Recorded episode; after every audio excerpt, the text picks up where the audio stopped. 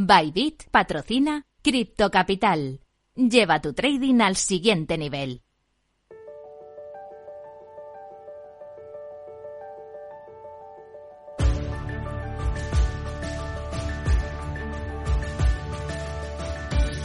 En Capital Radio, Cripto Capital, con Sergio Fernández.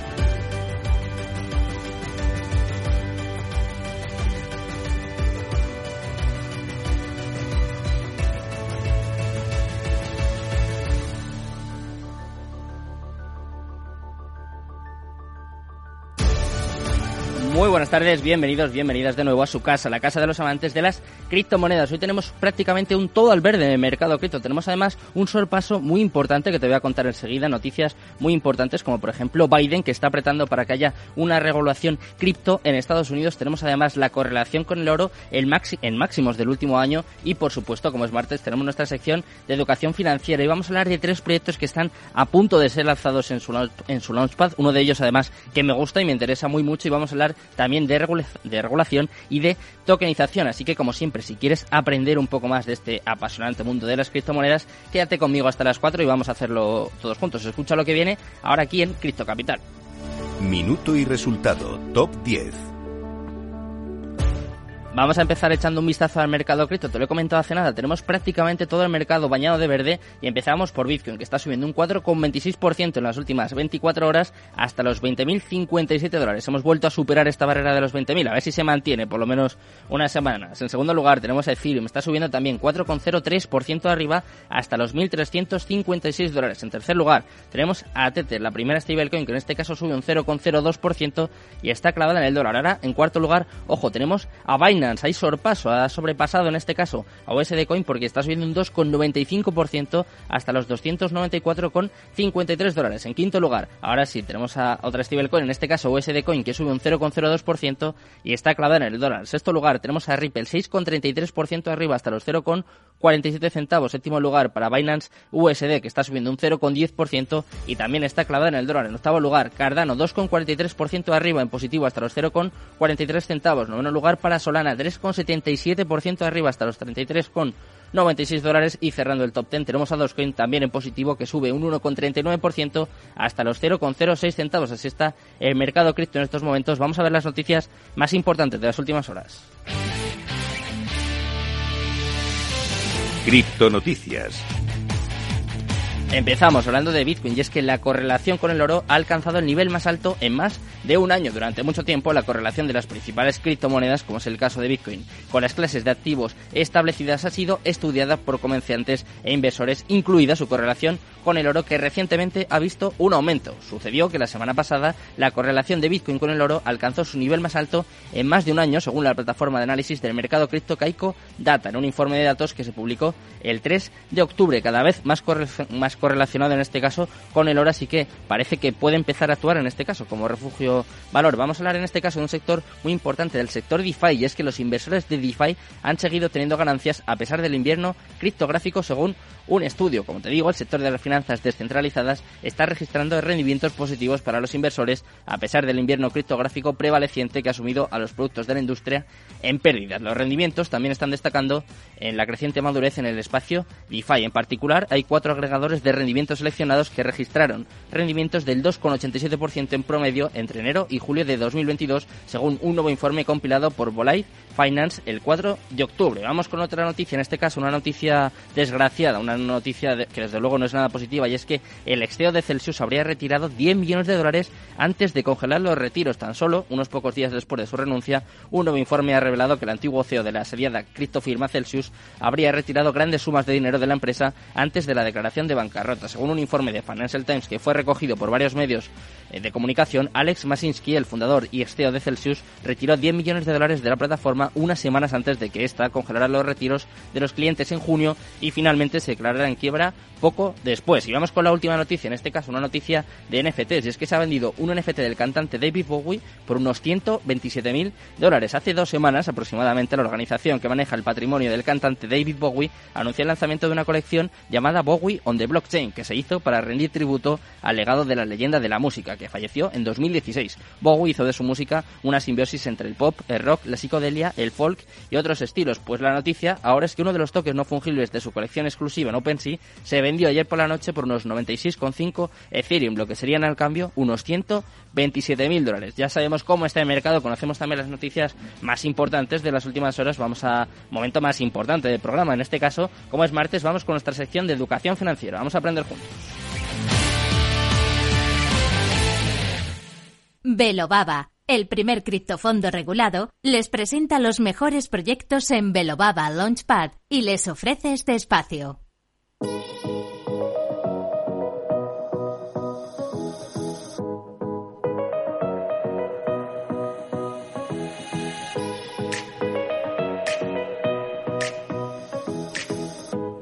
Pues con buena música, como todos los martes, vamos a comenzar nuestra sección de educación financiera cripto y tenemos con nosotros a Adrián Sánchez Rodríguez, analista DeFi de Belobaba. ¿Qué tal, Adrián? Muy buenas tardes.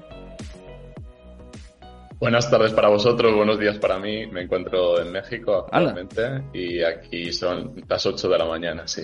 Bueno, buenos días a ti y si tenemos algún oyente por allí, por México o por por Latinoamérica. Nosotros encantados también de saludarle. Y tenemos también a Albert Salvani, consultor estratégico de Belobaba. ¿Qué tal, Albert? Muy buenas tardes. Hola, buenas tardes. A ti sí, ¿no? A ti buenas tardes. Está bien. Sí. A mí buenas tardes, sí, sí. vale, perfecto. Eh, bueno, chicos, eh, estoy deseando hablar con vosotros porque hemos contado ya varios lanzamientos que habéis hecho en vuestra plataforma, en vuestro Launchpad, y tenéis tres muy próximos. Uno de ellos que me interesa especialmente, no, no está bien esto de los favoritismos, pero es que me acuerdo de los inicios, en este caso de Maricoin, lo voy a desvelar, y quiero que me contéis eh, qué proyectos vais a lanzar, un poco qué idea hay, qué objetivos. Contadme las últimas novedades de vuestro Launchpad, que no paráis, ¿eh? Sí, yo he estado entrevistando a representantes de los tres proyectos que estamos eh, actualmente colaborando o en los que estamos colaborando, ya que nosotros nos encargamos de dar visibilidad, de dar información y también dar acceso a través de la plataforma, ya que hay una serie de condiciones para participar en este tipo de lanzamiento y en particular en cuanto a la identidad, porque cuando hablamos de ICOs o cuando hablamos de lanzamientos en la actualidad hay una parte de identificación hmm. que nosotros realizamos a través del token BBCN y también a través de la plataforma. Tenemos tres proyectos, tenemos a Maricoin, tenemos a Banker Games y tenemos a Lead Lab Games mm. y actualmente se puede participar haciendo staking de BBCN. ¿Qué entendemos por hacer staking? Poner en un contrato inteligente tokens para obtener el acceso y también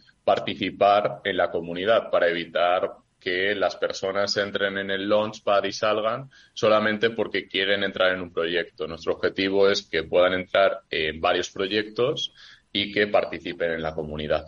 Mm, eh, entonces, por lo que me estás comentando, Adrián, dos de ellas están vinculadas un poco al sector del gaming. el caso de Lead Lab y de Banger Games, que son además dos grandes empresas. Sí, actualmente están mucho más consolidadas y eh, están recibiendo inversión de empresas tan tradicionales, entre comillas, como IBM. IBM ya lo conocemos todos y están invertidos, por ejemplo, en Banger Games.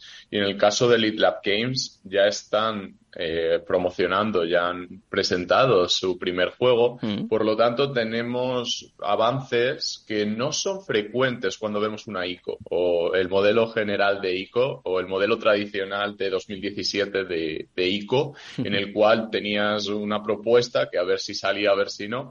Aquí ya vemos un modelo totalmente diferente. Vemos un producto, vemos que las fases de mayor riesgo ya se han cubierto y por lo tanto es momento de llegar al gran público. Mm, es que algo está cambiando, ¿no, Adrián? Un poco en la línea de esto que comentas.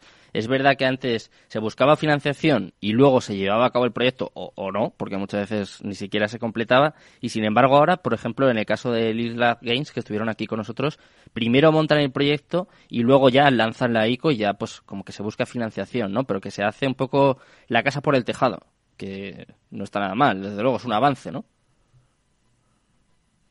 Claro, además también desde un punto de vista ético, porque si primero levantas mucho capital con inversores minoristas, creo que hay un riesgo y una responsabilidad que debemos cubrir como institucionales en este caso. Y Bunker Games es mejor ejemplo, ya que entramos en fases semilla o primeras fases.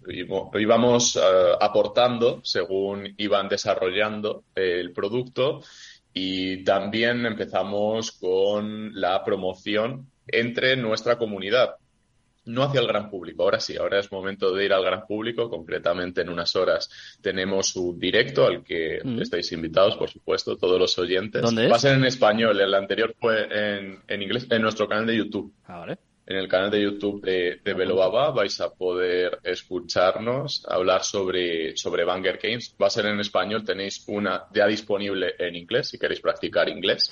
Y tenemos eh, esta tarde, tarde para vosotros, mañana para mí, en, en español, en castellano, para entender mejor la plataforma y sobre todo entender la filosofía detrás de ambos proyectos. Son de gaming, pero no son mm. juegos. No estamos hablando de que hayan sacado un juego y hayan sacado un token sino que estamos hablando de plataformas, que es uno de los temas que, ahora Albert va, a comentar. Vale, pues antes de entrar con Albert, que quiero hablar de, todo esto, de la regulación, además, después de que Biden ayer anunciara que va a acelerar la, regulación cripto, pero en el caso de Maricoin, si no me equivoco, la lanzáis el 19 de octubre. Cuéntame un poquito, a ver si me puedes dar algunos detalles. He visto que hay más de 2.500 holders, ¿eh? que me ha parecido un dato, desde luego, reseñable.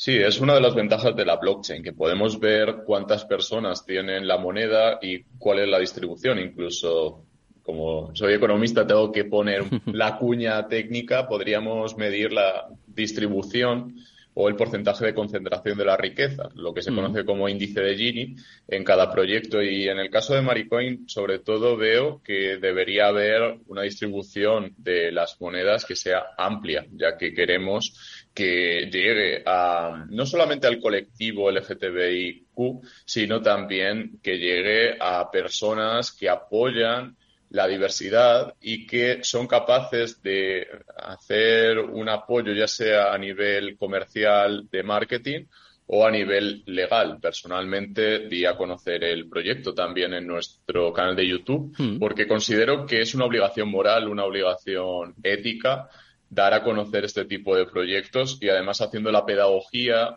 de qué es el producto que están desarrollando. Y en este caso el producto es la wallet, desde mi mm. punto de vista. A lo mejor ellos os cuentan otra versión, pero desde mi punto de vista como analista, lo que veo es que han desarrollado una wallet con una blockchain que se llama Algorand Mm. y por lo tanto tienen capacidad de crear una estructura desde cero, una estructura que yo veía en El Salvador y digo, exactamente necesitamos estructuras de wallet en, la en las cuales tú puedas transaccionar tanto en fiat como en una moneda como sea Maricoin o cualquier otra moneda. En mm. este caso, Maricoin sí que tendría una posible demanda y una posible oferta derivada de una utilidad muy concreta.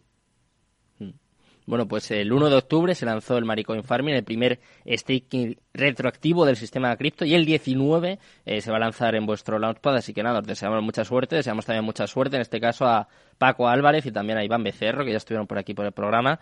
Y hablando de suerte, Albert, eh, quiero saber tu opinión en este caso sobre la noticia que saltó en el día de ayer. Joe Biden, el presidente de Estados Unidos, ha pedido, quiere acelerar la regulación cripto, mientras la ONU está advirtiendo de una recesión inducida. Eh, ¿Qué puede suponer esta noticia y sobre todo en el caso en el que la regulación se lleve a cabo? Eh? Que es verdad que es una cosa que se lleva diciendo mucho tiempo, pero ¿cómo puede afectar al mercado? Bueno, pues eh, de hecho, tú lo has dicho, ¿no? Pero yo eliminaría de lo que has dicho la palabra suerte, porque al final llevamos ya tiempo aquí en este espacio hablando de esa regulación de stablecoins, hmm. que va a ser el siguiente paso y los, las etapas se van quemando. Es decir, eh, estamos viendo cómo realmente se va en esa dirección. Y yo tengo clarísimo que, que este va a ser el próximo paso y que esta vez con más o menos velocidad, pero vamos a llegar a establecer algún tipo de regulación porque hay una serie de factores externos a las criptos que les están empujando a ello. ¿no? China ya está con su yuan y, hay otras áreas geográficas que están desarrollando sus propias stable y aquí lo que está en peligro al final es ese estatus del dólar como, como moneda internacional de cambio y la estrategia correcta para proteger ese estatus al final pues es eh, mm, dar una cobertura legal a un activo que tenga como colateral el dólar. Hmm. Es así de sencillo, yo lo veo así de sencillo, es decir, y de natural, ¿no? Creo que va a ser así y que realmente em, los acontecimientos van a forzar esa regulación, quizás será regañadientes, pero se va a producir, porque el mercado y el volumen de stablecoins pues es el que es y, no se reduce y va aumentando. Y, por lo tanto eh, hay que encauzar todo esto, ¿no? Y yo creo que vamos en esa dirección. Quizás eh, los principales o las principales afectadas en el caso de que haya una regulación, como dices, pueden ser las stablecoins, porque claro, eh, yo me pongo en el caso en el que se lance por fin el euro digital, el dólar digital, claro, dejarían de tener sentido muchas stablecoins, ¿no? ¿Les podría afectar? A ver, les podría afectar, bueno, eh, ahora, un pequeño comentario dejo a Adrián, porque eh, yo les vamos a decir lo mismo. Les podría afectar relativamente, porque al mm. final, cuando estamos hablando de euro digital, dólar digital, el público lo que tiene que tener claro es que estamos hablando de CBDC. Claro. De Central Bank Digital Currency, que es no bien bien una cripto, es decir, es una moneda digital que utiliza la tecnología blockchain como soporte, punto. No es lo mismo que tener un, un criptoactivo, por diferentes razones, entre ellas porque hay un emisor único y que lo tiene que tiene el volumen controlado y que es el que eh, pues eh, gestiona esa moneda. Entonces eso es lo que hay que tener en cuenta no hay que diferenciar CBDC de lo que es stablecoin que es otra cosa. ¿estás de acuerdo Adrián? no sé si hay...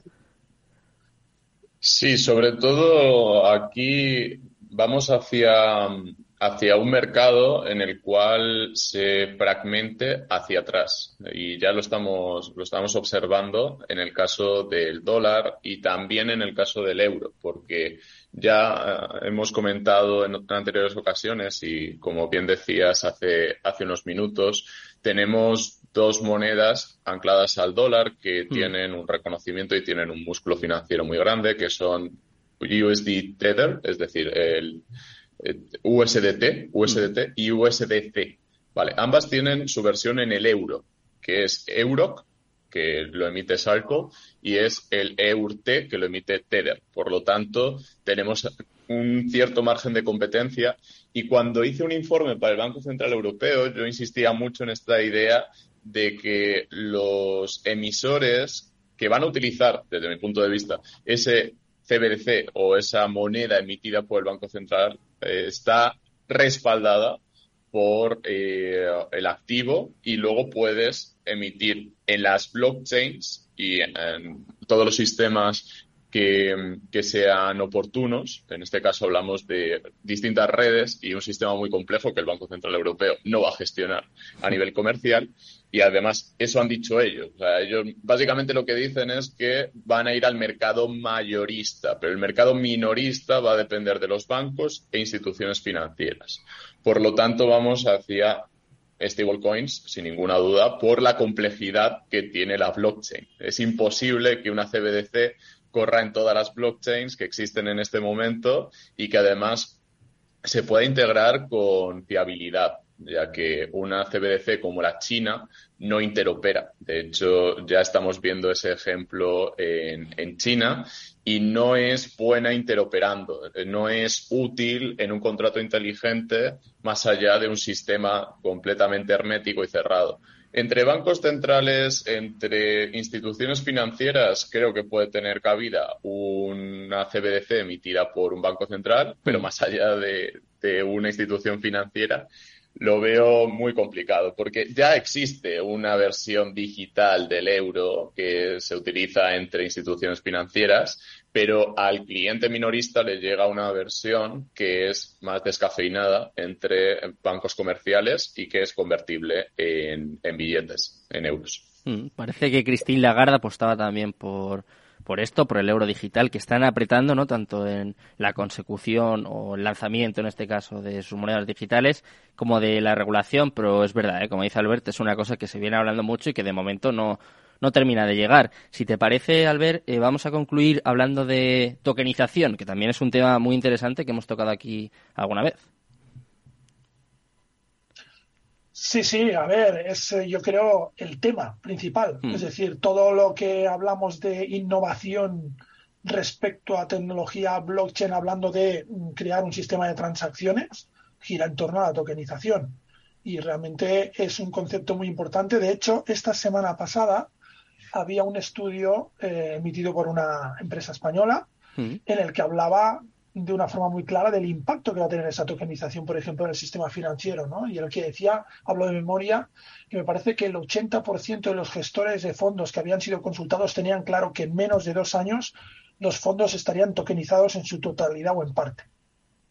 Es decir, el impacto, em, y creo que lo hemos comentado también alguna vez, mm, no, no, hay que solo tener en cuenta o sopesar el impacto de la tecnología blockchain en, el sistema financiero hablando solo de criptoactivos ¿no? Hmm. o de otro tipo de activos para transaccionar. Existe otro impacto que es el de la tecnología y el de modificar la operativa actual de las entidades de otra manera, más eficiente, más rápida, más barata. Y aquí entra eh, con mucha fuerza la tokenización. Entonces, vamos a ver un proceso acelerado de adopción seguramente de la tokenización de activos en todo el sector financiero en el momento en que la legislación lo permita. Mm. ¿Y para qué puede servir? Por ejemplo, eh, aquí hemos hablado mucho de que sea como un nuevo método de financiación. ¿Puede ser el principal atractivo a día de hoy para que lo adopten las empresas? Puede ser Sí, eh, si quieres, sí.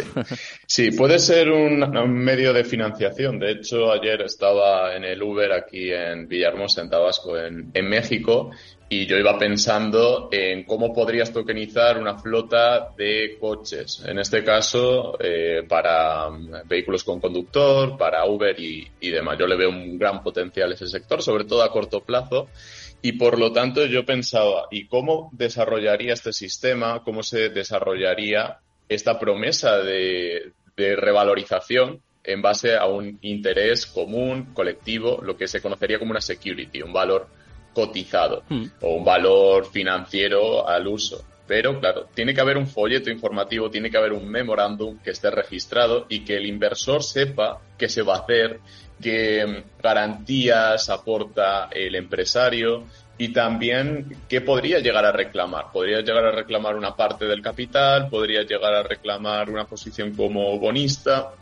Entonces está poco claro hasta qué punto podríamos llegar a reclamar en algunos casos, porque una ICO, por ejemplo, hmm. puede, puede generar informaciones eh, o supuestos en los cuales tú tienes una garantía, pero no suele ser el caso. Recordemos que la mayoría de las ICOs no puede prometer un rendimiento ni puede aportar colaterales desde un punto de vista jurídico porque tampoco tiene ese objetivo. Entonces, estamos en un momento en el que desde mi punto de vista debemos generar contratos inteligentes o generar contratos legales que sí que permitan, por un lado, eh, levantar capital y por otro lado, garantizar que una parte va a quedar en tesorería, que una parte va a ser un edificio y que se podría liquidar y por lo tanto el inversor no va a la aventura, sino que va pues a un capital en concreto y va a unas nóminas y va a una serie de, de garantías jurídicas. Y por otro lado tenemos todo el mundo de los contratos inteligentes. Si yo tengo un token que representa un fondo, véase el token CAN, barriendo mm. para casa, podemos ejecutar un swap es decir, podemos cambiar por una moneda estable o por una CBDC y esa ejecución no requiere un sistema de liquidación como el que nos acostumbran los bancos o como nos acostumbra una institución financiera. Este espacio ha sido ofrecido por Velobaba, el primer criptofondo regulado. Cripto Capital, el primer programa de criptomonedas de la radio española. Bybit ha patrocinado Cripto Capital Lleva tu trading al siguiente nivel. Un buen hogareño sabe que como en casa, en ningún sitio. Y que con My Home tiene un seguro de hogar, una alarma de Securitas Direct y financiación para instalar paneles solares EDP. hogar, dulce hogar. Infórmate en caixabank.es. CaixaBank. Blockchain Expo y DeFi Congress llega a Zaragoza, un evento único dedicado a blockchain, Web3 y las finanzas descentralizadas, con ponencias de más de 50 expertos top internacionales. Todos los asistentes contarán con experiencias inmersivas de realidad virtual, aumentada, el metaverso y los NFTs del 26 al 27 de octubre en Zaragoza. Compra ya tu entrada en la web bdzevent.com. Capital Radio. Escucha cada jueves, a partir de las 11 de la noche, en Líderes Globales, las